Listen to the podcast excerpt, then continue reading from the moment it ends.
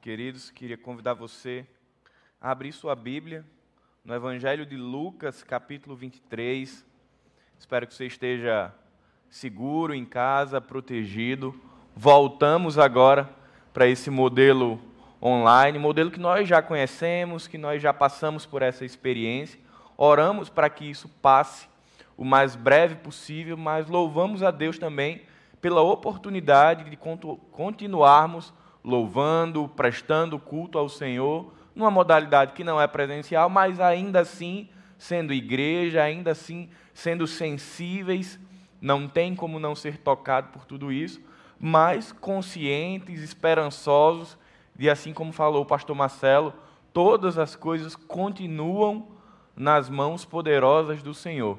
Então, esse é um tempo que a gente vai passar novamente sem o aquecimento presencial do culto, mas com o aquecimento que vem do Senhor nos nossos lares. Minha oração é que você possa estar separando esse tempo semanal ou durante a semana também, não só no domingo, para estar é, sendo enchido pela palavra do Senhor.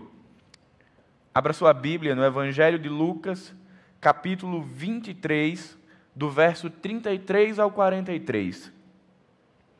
O texto diz: quando chegaram ao lugar chamado Caveira, ali o crucificaram com os criminosos, um à sua direita e outro à sua esquerda. Jesus disse: Pai, perdoa-lhes, pois não sabem o que estão fazendo. Então eles dividiram as roupas dele, tirando sortes. O povo ficou observando e as autoridades o ridicularizavam. Salvou os outros, diziam. Salve-se a si mesmo, se é o Cristo de Deus, o escolhido. Os soldados, aproximando-se dele, também zombavam. Oferecendo-lhe vinagre, diziam: Se você é o rei dos judeus, salve-se a si mesmo.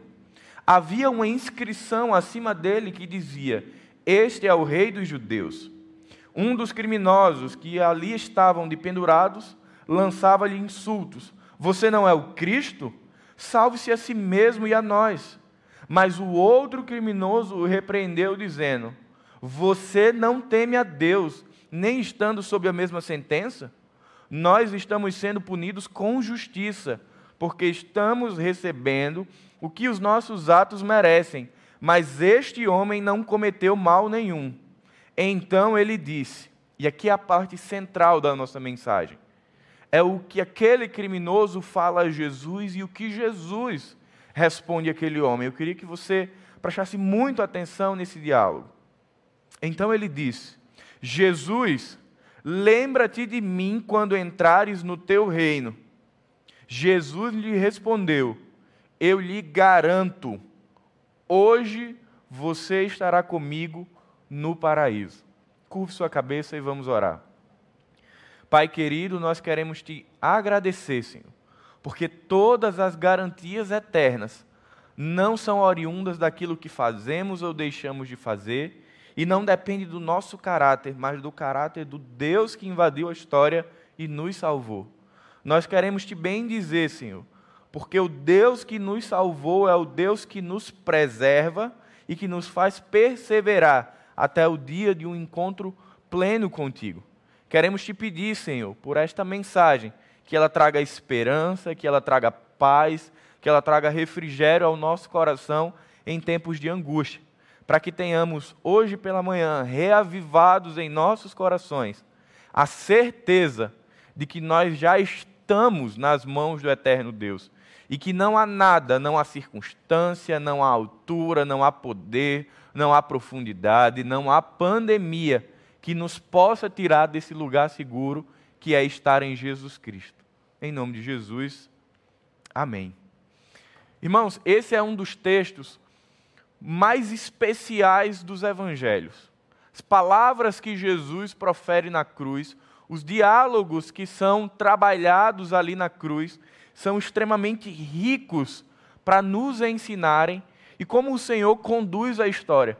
Que hoje, um dia onde a gente retorna para o culto online, nós vamos falar sobre garantia, sobre certeza, sobre sermos, sobre estarmos seguros no Senhor. E esse texto em especial, ele vai narrar um encontro improvável. Aquele encontro que às vezes a gente até tem vontade que aconteça, mas muitas vezes ocorre num momento que parece ser inoportuno.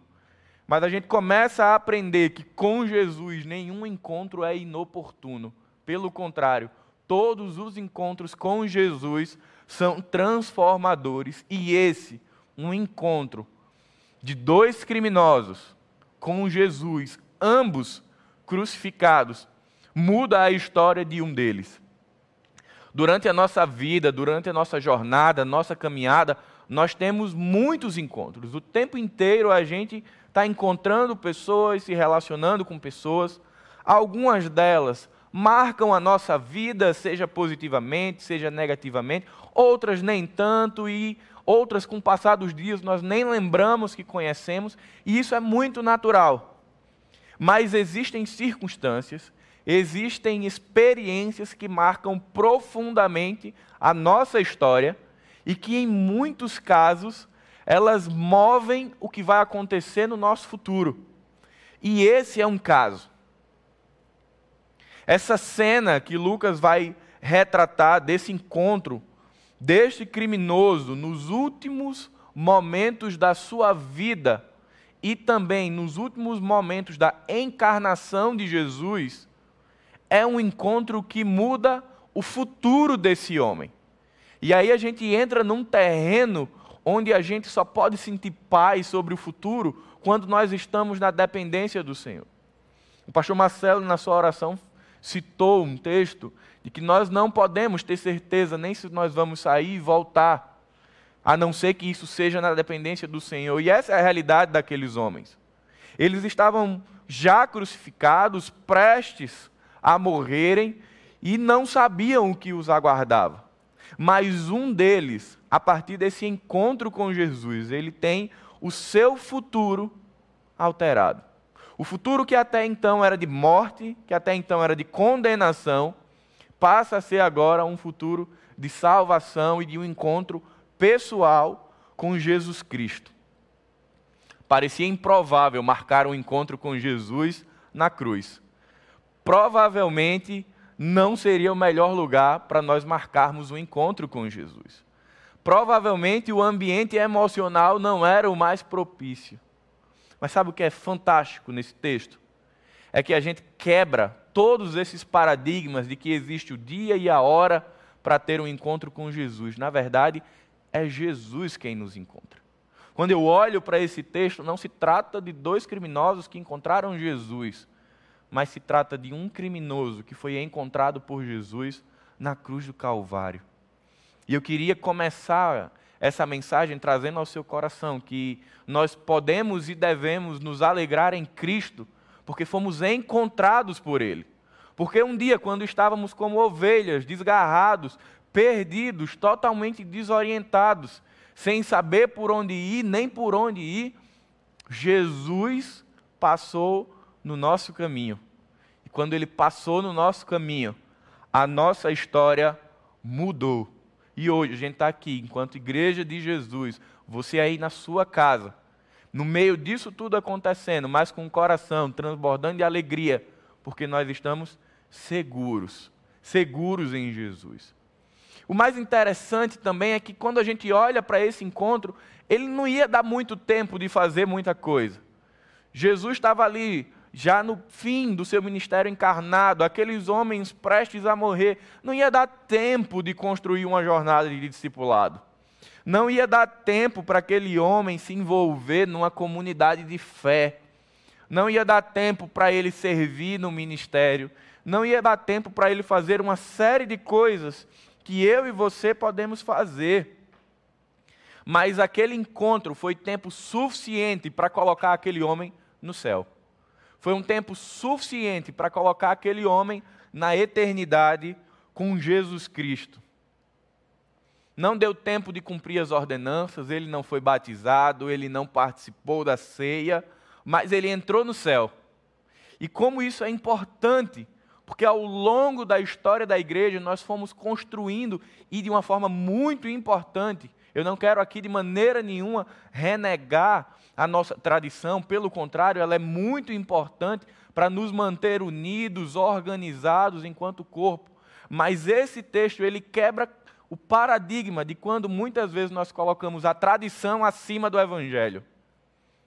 Eu lembro que anos atrás eu estava na igreja, não estava aqui ainda, e uma pessoa entregou a vida a Jesus Cristo, ou seja, assim como esse ladrão, ela foi transportada do reino das trevas para o reino da luz, ela saiu da condenação para um estado de salvação em Cristo, e aí ela tocava contrabaixo e ela ficou muito feliz e disse: Poxa, eu quero servir aquele mover que Cristo traz quando nós somos encontrados por Ele, mas só que ela esbarrou numa coisa chamada: Você ainda não é membro da igreja.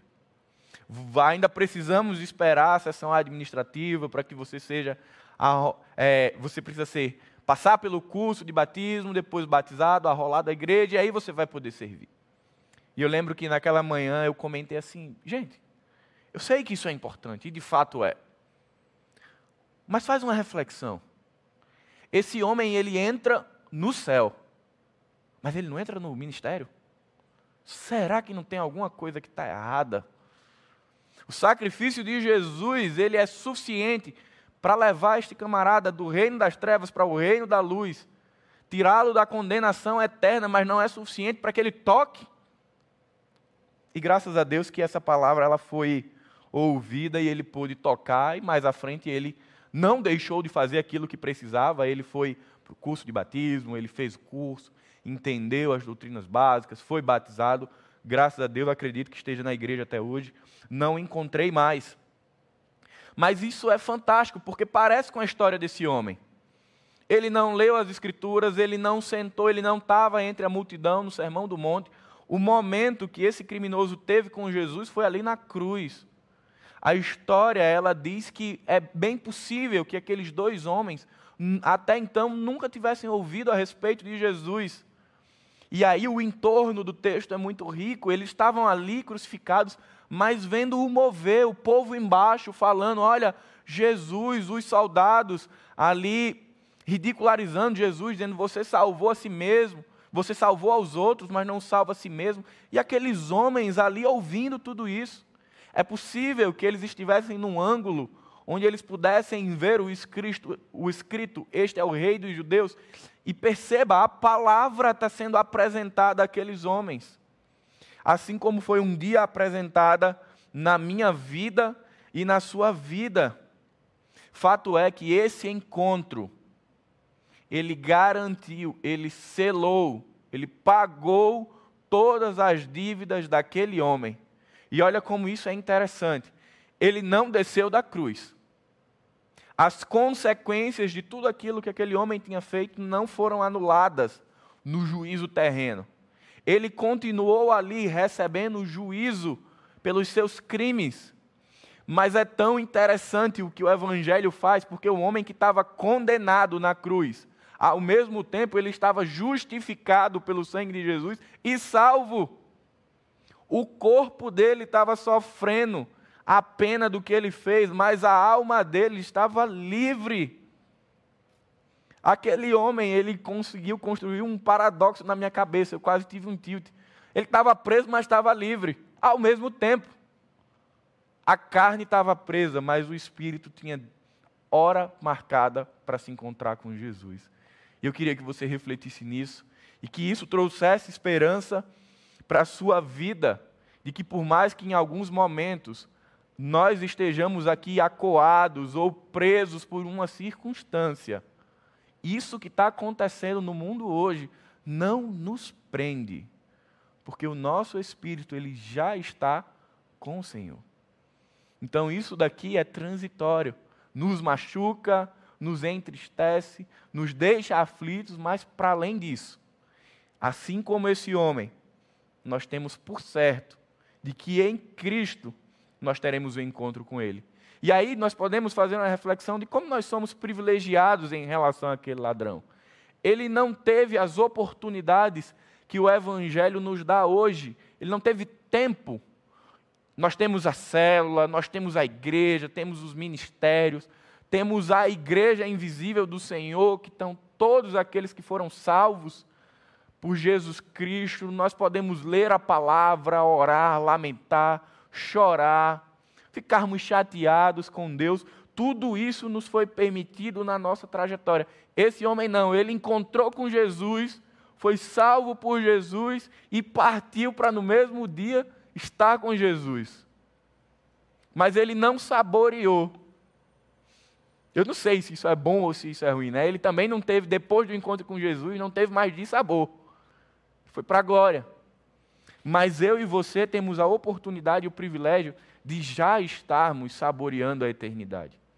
Eu sempre falo que nós invadimos a eternidade não é quando nós passamos pela morte física, é quando somos regenerados em Cristo, é quando Ele invade a nossa história e nos faz um novo homem. A partir dali é Jesus quem nos coloca agora na eternidade. Então, a eternidade, esse encontro, ele não é para amanhã, ele já ocorreu. Nós já estamos em Cristo mas ainda estamos aqui como peregrinos nesse mundo e vamos ter aflições, mas é verdade, meus irmãos, que é isso que Jesus disse na cruz de hoje mesmo estarás no paraíso. O que ele diz para o ladrão foi uma forma de apresentar a eternidade a ele.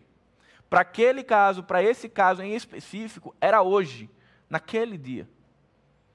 Jesus certamente disse para mim de uma outra forma duas, três semanas atrás, quando o pastor Marcelo pregou Comunidade da Maca, eu vejo Jesus dizendo a mesma coisa. Teus pecados estão perdoados. Quando recebemos o perdão de Jesus, é a mesma coisa. Você estará comigo no paraíso. Quando Cristo atravessou a minha vida e disse a frase que mudou a minha história, também ele estava me dizendo: Olha, você estará comigo no paraíso, porque não depende de você, mas de mim. Qual foi a frase?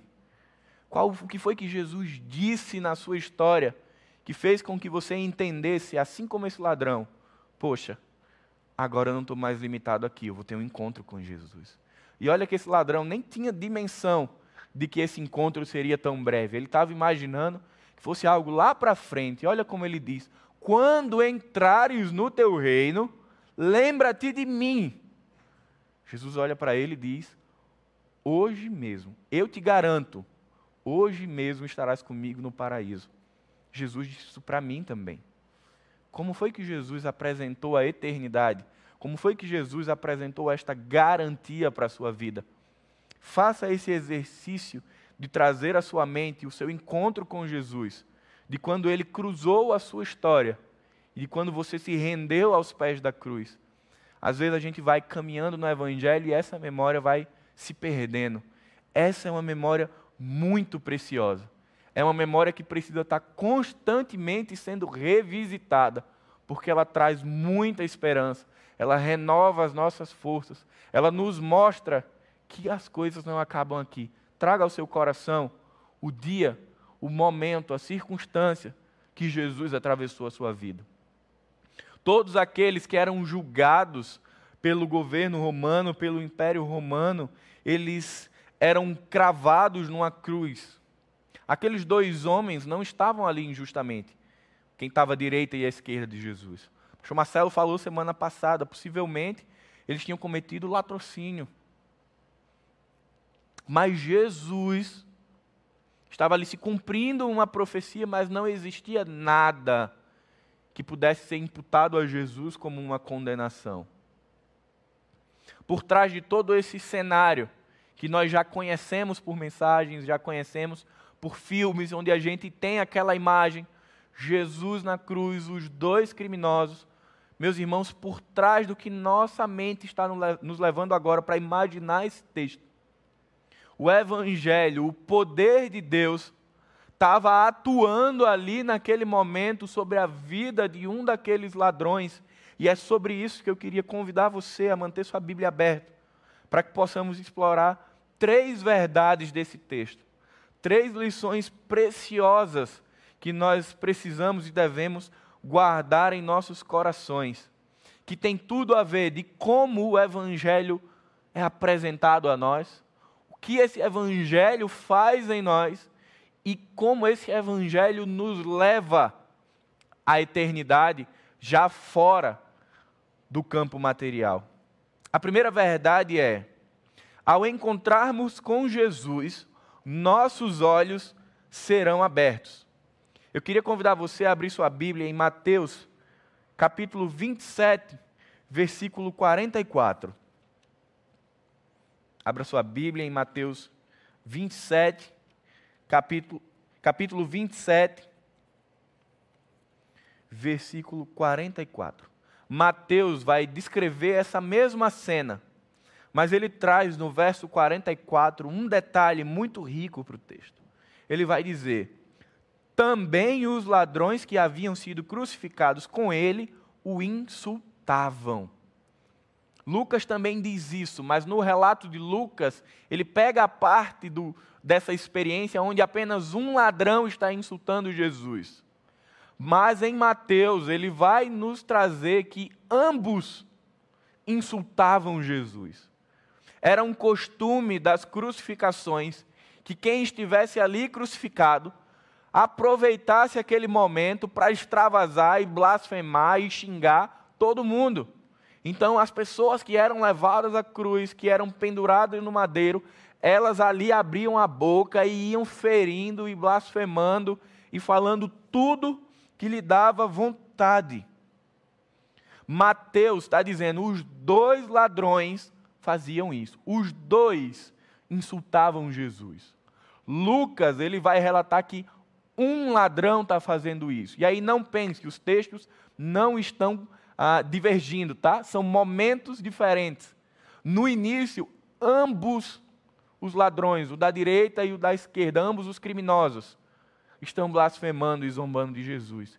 Mas algo acontece ali, naquela cruz, que faz com que um dos ladrões, no relato de Lucas, ele já não esteja mais blasfemando, mas que ele esteja olhando para o seu pecado, reconhecendo a sua condenação e olhando para Jesus como fonte de transformação da sua vida. E é essas coisas que nós precisamos olhar para esse texto e percebermos e resgatarmos de como o Senhor nos salvou e tem nos mantido até hoje. Nossos olhos, eles antes de sermos alvo do Espírito, eles estavam cobertos. Se nós olharmos os textos anteriores, nós vamos ver que tinha muita gente que olhava Jesus. Para mim é muito fácil dizer assim, poxa, como é que eles olhavam para Jesus e não viam o Messias? Mas o pecado coloca uma capa que nos impede de ver Cristo. Então, aqueles dois ladrões e muitas pessoas da multidão, eles estavam vendo Jesus Cristo, Filho de Deus, o Messias, na cruz, mas eles não enxergavam como ele é. Eles enxergavam como um baderneiro, como um desordeiro, qualquer outra coisa, alguém que afrontou a lei, mas não o enxergavam como Cristo, Filho de Deus. E isso acontece por um motivo. Eu queria que você abrisse sua Bíblia em 2 Coríntios, capítulo 2, verso 4.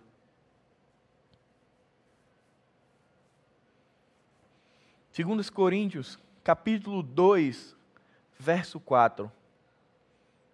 O texto vai dizer: O Deus desta era cegou o entendimento dos descrentes para que não vejam a luz do evangelho da glória de Cristo, que é a imagem de Deus. Aqueles homens estavam cegos pelo pecado. Quantas vezes nós também não insistimos em algumas coisas ou queremos que algo aconteça na vida de alguém, mas nós não entendemos que ela não está enxergando porque ela não pode, porque ela está cega. E essa é a primeira ação que acontece na cruz um dos ladrões tem os seus olhos desvendados, meus irmãos.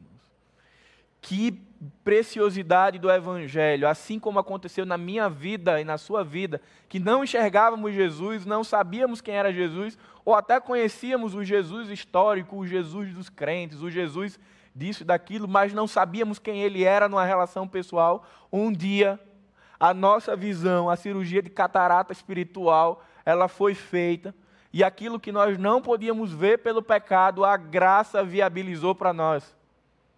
Se antes o pecado ele tampava os nossos olhos, a graça vem e limpa os nossos olhos e diz: agora veja.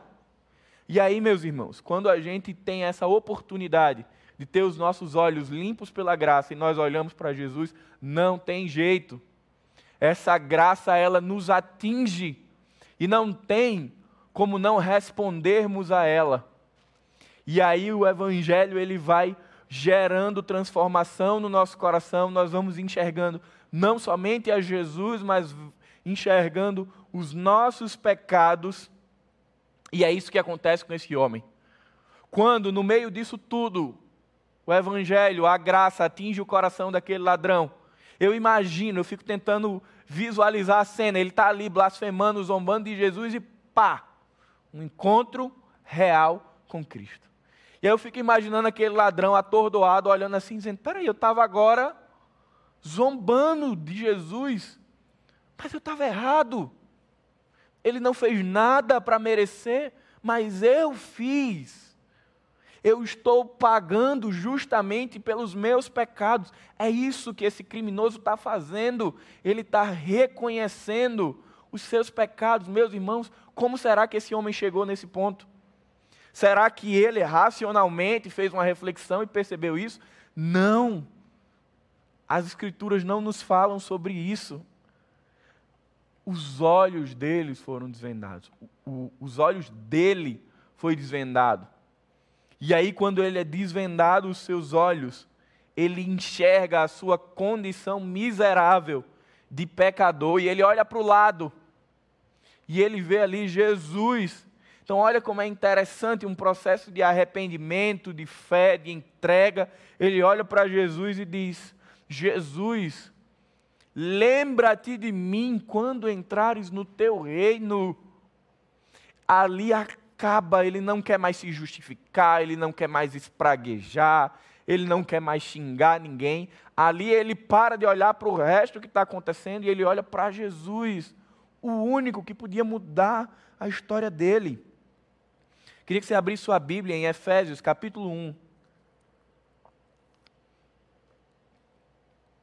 Efésios, capítulo 1, verso 18 e 19 diz: Oro também para que os olhos do coração de vocês sejam iluminados, a fim de que vocês conheçam a esperança para a qual ele os chamou, as riquezas da gloriosa herança dele nos santos e a incomparável grandeza do seu poder para conosco, os que cremos, conforme a atuação da sua poderosa força. Certamente que Jesus adentrou na vida daquele homem e mudou a história. Ele estava ali ouvindo relatos, pessoas olhando para Jesus e chorando aquele homem, ele tem a oportunidade de ouvir a oração de Jesus, a mesma que o pastor Marcelo pregou semana passada. Pai, perdoa os pecados deles, porque eles não sabem o que fazem.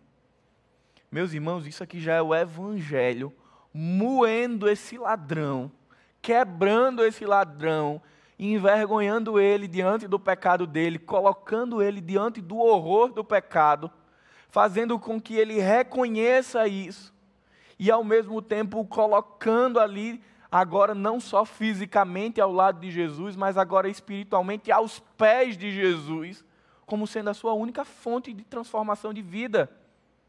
E esse homem ele vai se render e tudo isso está acontecendo enquanto Lucas está descrevendo essa história. Isso está sendo o mover de Deus que não está escrito detalhadamente, mas é o Evangelho atuando na vida daquele homem. Da mesma forma que atuou na minha vida e na sua vida. Eu não estava na cruz, talvez você não na cruz, mas estávamos condenados. E o Evangelho, ele já vem fazendo esse mover, sendo apresentado, nos confrontando, nos envergonhando do nosso pecado e nos levando à cruz para reconhecer quem é Jesus. Só que eu fico olhando para esse criminoso e fico dizendo, rapaz, é uma situação muito inusitada. Porque, ora, ele está ali pendurado, morrendo, e o salvador dele também está pendurado, também está sofrendo, e ele olha, mesmo naquilo ali, que talvez não fizesse muito sentido. Poxa, o meu Salvador está do meu lado, morrendo também, e ele vai me salvar? Não há outra coisa que faça o homem crer nisso que não seja a fé, que não seja o próprio Deus. Porque não faz sentido imaginarmos que o ladrão ficou bonzinho e que disse: Olha, Jesus vai me salvar. Não foi isso.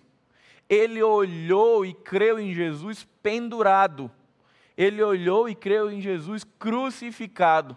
Ele não teve relato da ressurreição. Você veja que os discípulos, eles pegam o beco, como a gente diz no Nordeste. Quando eles veem o negócio apertando, o nó arrochando, se dissipa. Eles só vão ter a esperança renovada quando Cristo ressurreto vai ter um encontro com eles. Até ali está todo mundo triste. Esse homem não teve isso. A imagem que ele teve do Salvador foi o Salvador crucificado e isso bastou. Mas não bastou porque ele ficou bonzinho. Bastou porque a graça ela foi suficiente para a vida desse homem. A mensagem do Evangelho ali foi poderosamente e escandalosamente pregada na cruz do Calvário. As dores de Jesus, a oração de Jesus, a, os xingamentos e a zombaria dos soldados, tudo isso era evangelho sendo pregado para um daqueles homens, daqueles homens, e isso foi suficiente para que aquele homem fosse justificado pelo sangue de Jesus que escorria naquela cruz. Todos nós, assim como aqueles criminosos, nascemos em pecado, nos constituímos em pecado, às vezes formamos famílias em pecado, mas tem um momento, meus irmãos, que os nossos olhos são abertos para a realidade espiritual. E isso só acontece quando Jesus abre os nossos olhos. Efésios capítulo 1 vai dizer: capítulo 2: Nós estávamos mortos em nossos delitos e pecados. Nós não tomamos nenhuma ação de rasgar o véu dos nossos olhos. Graças a Deus por isso, que nós respondemos ao que a graça faz. A graça bate no nosso coração, o Evangelho bate no nosso coração. E aí, daqui para frente, é tudo resposta ao que Cristo já fez. Como eu sou feliz porque eu não tenho mérito nenhum na minha salvação. E por não ter mérito na minha salvação, eu também não tenho demérito em perdê-la. Porque aquele que me deu a salvação, Jesus Cristo, é o mesmo que me sustenta nele e que me garante até o último dia da minha existência e passar a tê-lo na eternidade eu não fiz nada para ganhar, eu não faço nada para manter e eu também não posso perder, porque eu estou seguro nas mãos de Jesus. Perceba que Jesus diz assim: ó, hoje mesmo estarás comigo no paraíso. Ele não diz, olha ladrão, hoje mesmo, se você for bonzinho, você vai ter um encontro comigo. Ele não diz, hoje mesmo, se você fizer isso e aquilo e aquilo. Jesus não condiciona a nada daquele criminoso. Ele diz, hoje, porque eu garanto. E eu gosto das versões que trazem. Jesus disse: Eu garanto. Ou seja, Jesus diz assim: a responsabilidade de te salvar é minha. E às vezes a gente é teimoso, eu sou teimoso, não sei se você é teimoso também, às vezes fica se chacoalhando nas mãos de Jesus, querendo dar trabalho. Mas diferente de uma mão humana que às vezes escapa, nas mãos de Jesus não tem escape. Porque é da mesma forma que ele disse para o ladrão: Eu garanto. E eu queria que você guardasse essa primeira lição no seu coração.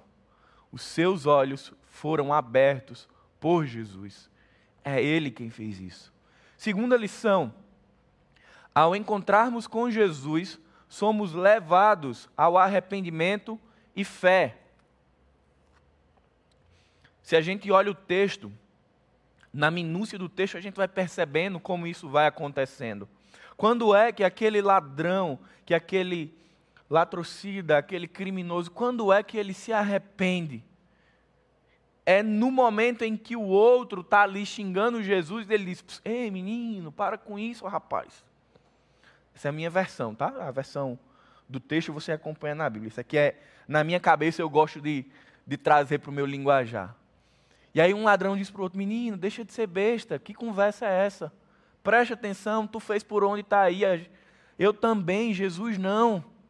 Esse é o momento em que o Evangelho está levando aquele homem ao arrependimento.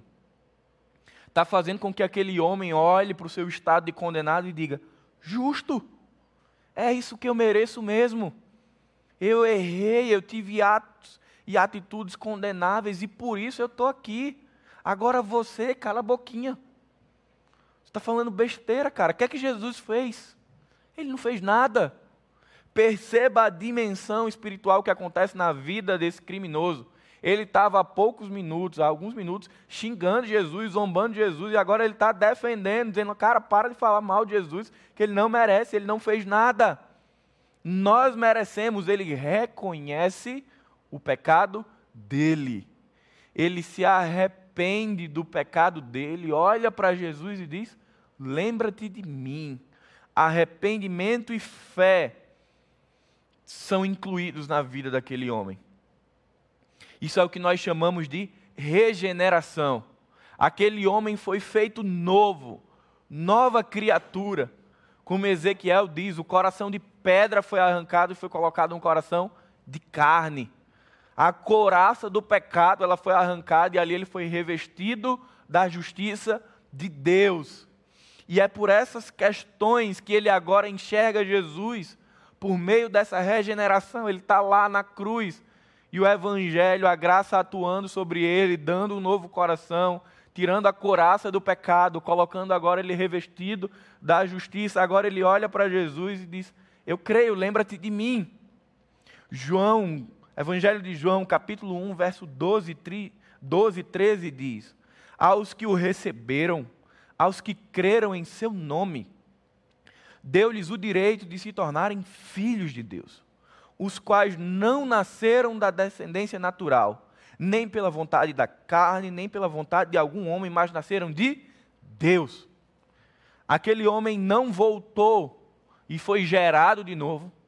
Aquele homem não escolheu Jesus.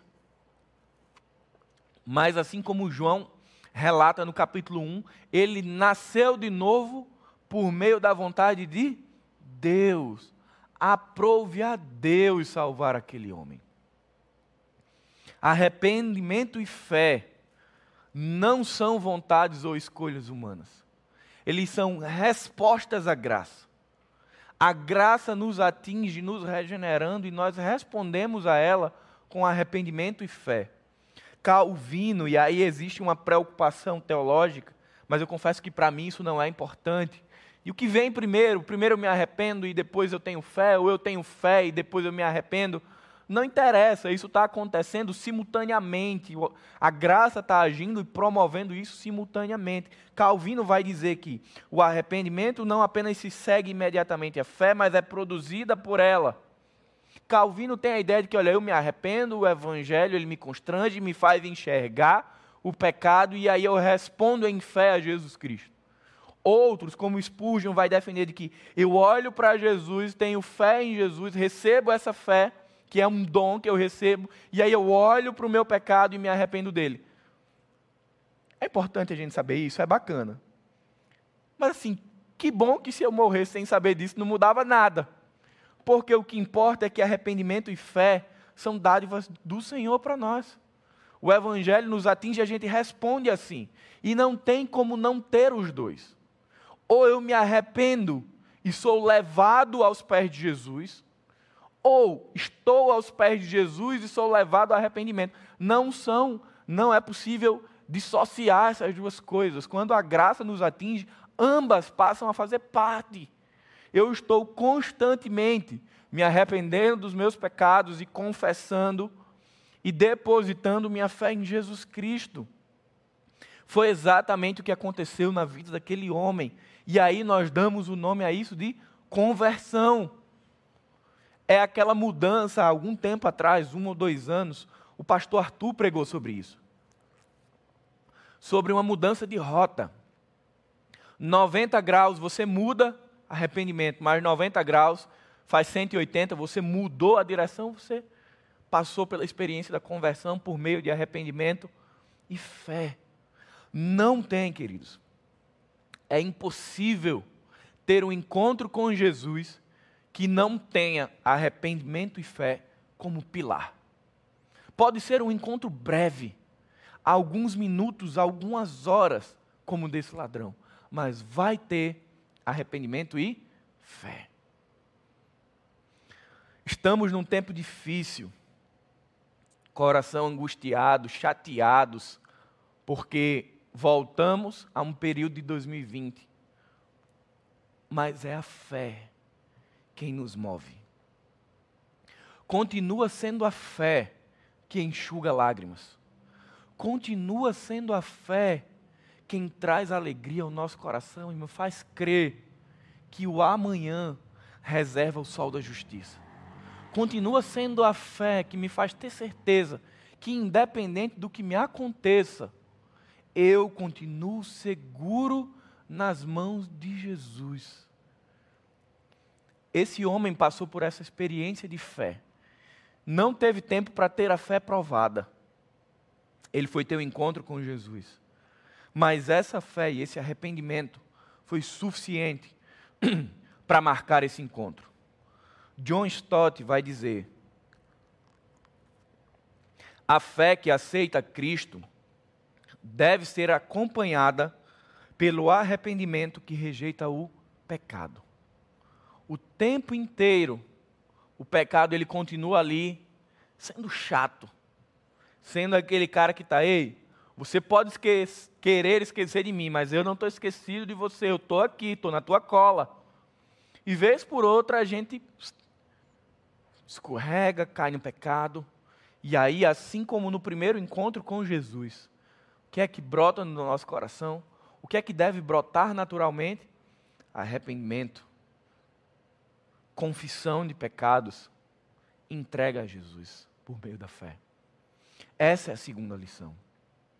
A terceira e última lição é: ao encontrarmos com Jesus, recebemos a garantia da eternidade. Jesus fala para aquele homem: Hoje mesmo estarás comigo no paraíso. Queria convidar você a abrir sua Bíblia em Efésios capítulo 1.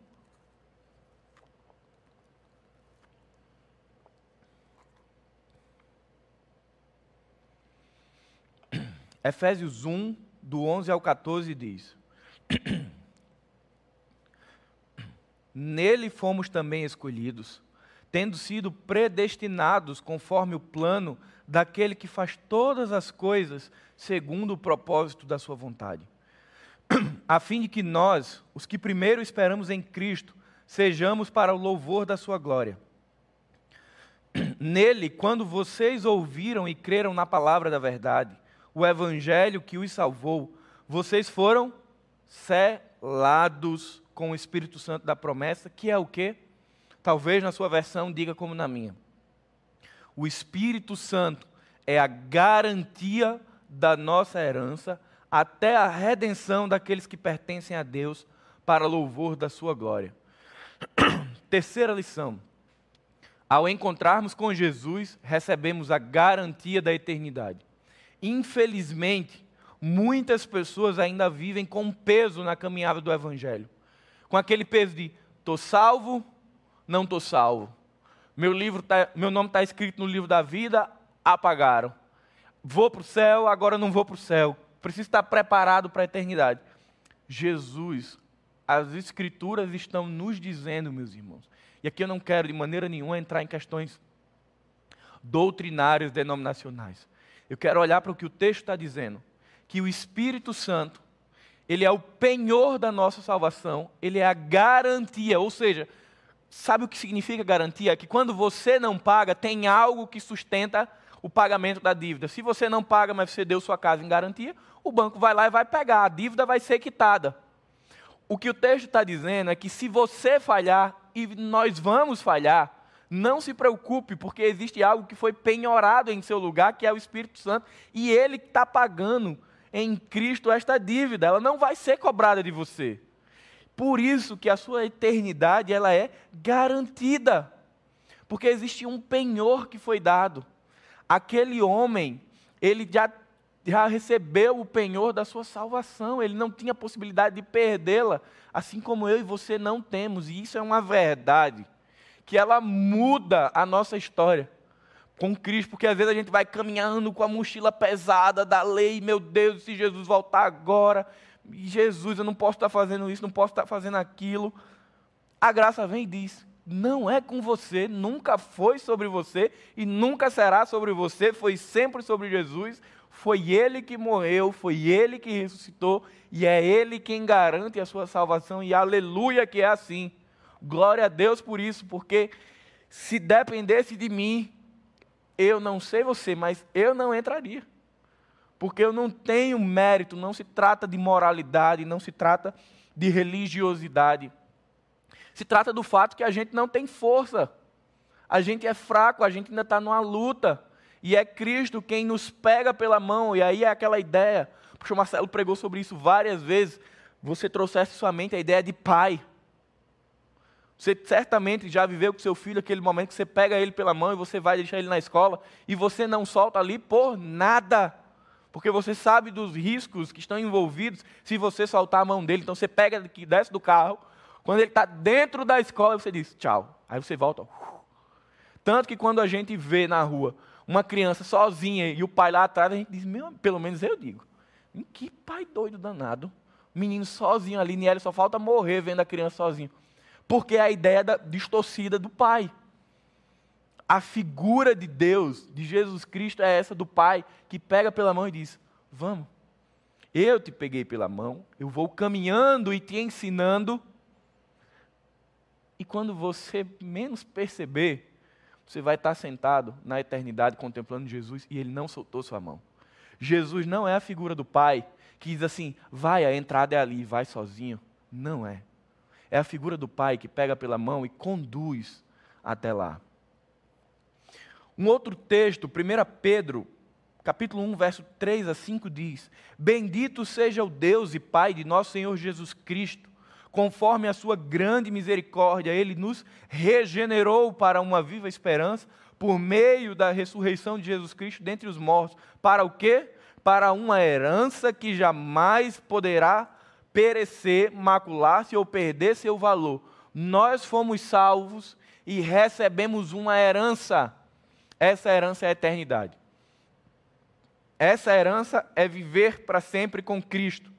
Só que Pedro traz algumas características dessa herança que nos fazem pensar na garantia de que não vai nada mudar. Ele vai dizer que essa herança jamais pode perecer, ou seja, ela não acaba. Ela não é destruída. Aquilo que Jesus te deu não vai ter fim. Ninguém vai destruir isso. Ele vai dizer: não pode macular-se, não pode ser denegrida. Você não vai ter aquilo que Jesus lhe deu sendo manchado e também não vai perder o seu valor. A salvação que Jesus nos deu pela graça, ela é indestrutível. Ela não vai ser manchada e ela não vai ser desvalorizada, porque ela é construída, alicerçada e garantida no sacrifício de Jesus. E aí, olha o que o texto continua dizendo: herança guardada onde? Nos céus para vocês que, mediante a fé, são protegidos pelo poder de Deus até chegar à salvação. Meu irmão, eu fico assim. Texto está dizendo que aquilo que Jesus deu, ele está guardado no céu e está sendo protegido para você. Não sei se você já passou pela experiência de ganhar um presente e quebrar recentemente. Eu ganhei recentemente eu e Nelly ganhamos uma garrafa de vidro, uma squeeze maravilhosa. Quando eu vi a garrafa de vidro, eu fiquei, Jesus, tomara, tomara que tenha sido à vista, para que eu não quebre antes, quando estiver pagando ainda, porque eu sou desastrado. Seria mais seguro para mim se eu tivesse guardado num lugar longe do meu alcance aquele presente. Resultado, eu já quebrei a garrafa. Nem contei para quem me deu, mas estão sabendo agora. Mas o que está acontecendo com essa herança que está sendo falada por Pedro é essa herança não fica na sua guarda. Ela está sendo guardada e protegida onde? Nos céus. Pelo poder de quem? Do seu poder? Do meu poder? Não. Pelo poder de Deus. Olha como é a graça é uma coisa absurda para a nossa mente. Ele vem nos salva, nos redime, nos regenera, nos leva ao arrependimento e fé, nos salva e diz: Pronto, agora, para você não perder o que eu estou te dando, eu vou guardar, vou caminhar com você e está seguro. Esse é o escândalo da cruz. Jesus faz tudo. O que cabe a nós é o processo de santificação. É o processo que a gente vai crescendo, ganhando musculatura, caindo, levantando, sendo restaurado pelo Senhor. Essa é a nossa parte. Ou seja, não sobra mérito para o homem. Não tem como dizer, olha, é, eu ganhei o presente, mas assim, glória a Deus, porque eu segurei aqui 45 anos de crente, nunca pequei. Não, não se trata disso. Não sobra esse espaço no Evangelho. Ele te chama, ele te salva, ele te guarda, ele te leva ao encontro na eternidade. Filipenses 1,6 vai dizer: Estou convencido de que aquele que começou a obra a boa obra em vocês vai completá-la até o dia de Jesus Cristo. Essa é a caminhada. E a graça ela é tão escandalosa que ela diz: Estou convencido de que aquele que o chamou, ele vai completar. Ou seja, eu ainda vou caminhando sobre a tutoria, sobre a mentoria do próprio Cristo, dizendo: Ó, estou aqui. Às vezes a gente escapa assim, escapa não da mão dele, né? A gente escapa o pé e cai, mas ele continua aqui segurando e diz: Vamos, levanta, eu vou com você de novo. Como isso é maravilhoso, meus irmãos. Como isso é uma palavra de esperança para o nosso coração quando a gente está vivendo um momento de tanta desilusão, de tanta tristeza, de tanta angústia. Vem a palavra do Senhor e diz: calma, calma, calma, calma. Eu continuo no barco. Eu estou aqui. Eu não sei, meu irmão, o que está acontecendo na sua vida. Eu não sei o quanto essa nova paralisação vai prejudicar o seu negócio, o quanto isso pode colocar os nossos empregos em risco, o quanto isso vai mexer com a nossa estrutura familiar. Eu não sei e realmente eu não faço ideia, mas uma coisa eu sei, que é em quem eu tenho crido. E eu queria que você também trouxesse essa verdade ao seu coração, que você sabe em quem você tem crido, que você conhece Jesus de Nazaré, o Filho de Deus, que foi crucificado e que ressuscitou ao terceiro dia e que disse a este homem: Eu te garanto, hoje mesmo você estará comigo no paraíso. Independente do que aconteça ou do que venha a acontecer, meus irmãos, nós estamos guardados na mão poderosa de Jesus. Não se trata de um processo de salvação, não se trata de pagamento de prestações, não se trata de fazer boas coisas para colher coisas boas de Deus, não se trata de escambo espiritual, se trata de graça. Se trata de Jesus olhar para aquele homem imoral, para aquele homem pecador de uma vida destruída e que destruiu a vida de outras pessoas e dizer assim: Olha, cara, hoje você estará comigo, porque eu atravessei o seu caminho e como eu fico feliz porque anos atrás Jesus atravessou o meu caminho. E como eu sou feliz porque Jesus também atravessou o seu caminho. E nós devemos ser movidos a orar para que ele continue como sempre foi, criando encontros improváveis, como foi com esse ladrão, mas encontros que sejam breves ou não, oportunos ou não, continua sendo encontros que muda a história. Continua sendo encontro que tira pessoas da condenação e os coloca na eternidade. Eu queria que você curvasse sua cabeça e se, se derrame diante da cruz, chore se você quer chorar. Reclame com Deus se você quer reclamar. Nós temos esse espaço com o Pai. Senhor, eu não estou entendendo, eu não estou aguentando, eu estou chateado. Esse é o seu espaço com Jesus. Esse é o meu espaço com Jesus. Chame pessoas para perto, para dizer, cara, eu quero que você chore comigo, eu estou angustiado, eu estou preocupado. Mas que você coloque isso diante da cruz, para que assim como Jesus na cruz falou para aquele homem, eu tenho certeza que ele fala ao meu coração e fala ao seu coração. E eu gosto sempre de trazer testemunhos de como Deus responde. Domingo passado eu estava em casa triste com uma coisa muito particular entre eu e Deus. E por acaso eu fui provocado no WhatsApp e falei para alguém. do que se tratava. E Deus mandou a resposta naquele dia. Chegaram lá em casa, cuidaram de mim, levaram comida. Uma, uma coisa maravilhosa que só o Evangelho faz. Mas isso acontece quando nós colocamos diante da cruz. E eu estava sem colocar. Eu queria convidar você a, com a sua família, colocar diante da cruz e saber que Deus responde. Deus levanta pessoas. Deus tem as Escrituras como uma resposta. Mas Ele vai dar uma resposta.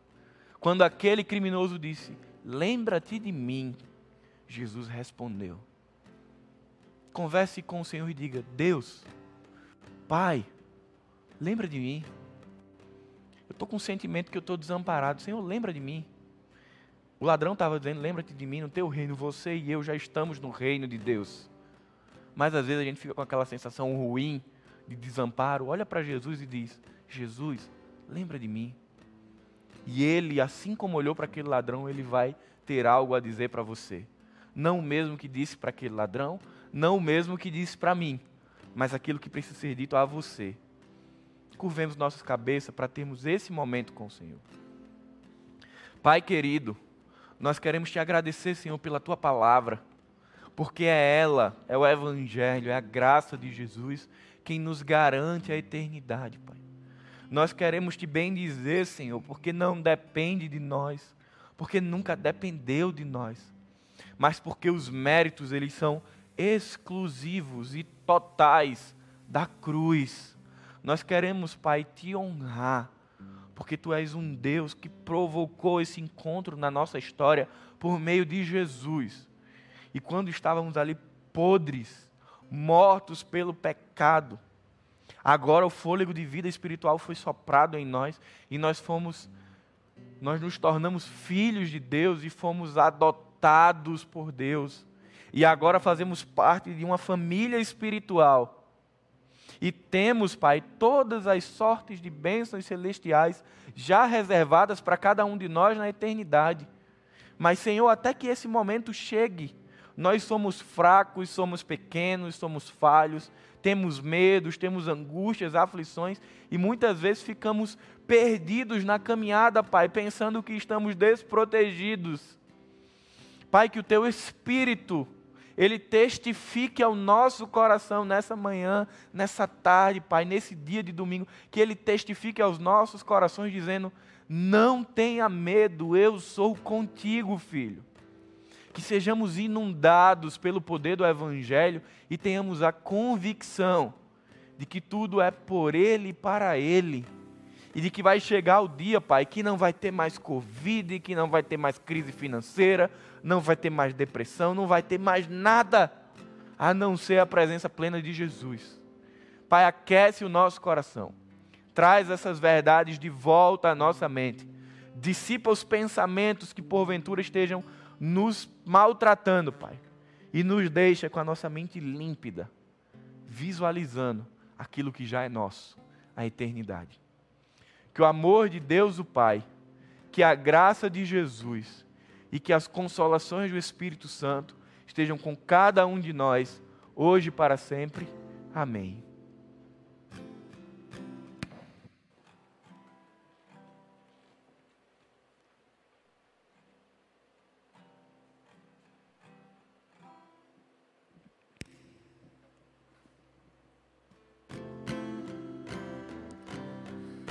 Nessa canção a gente vai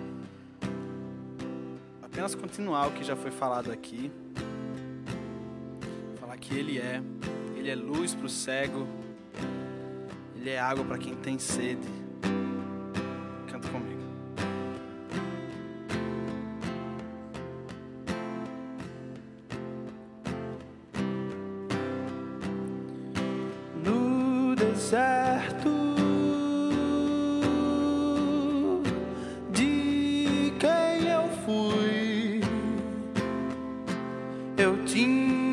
Minha sede.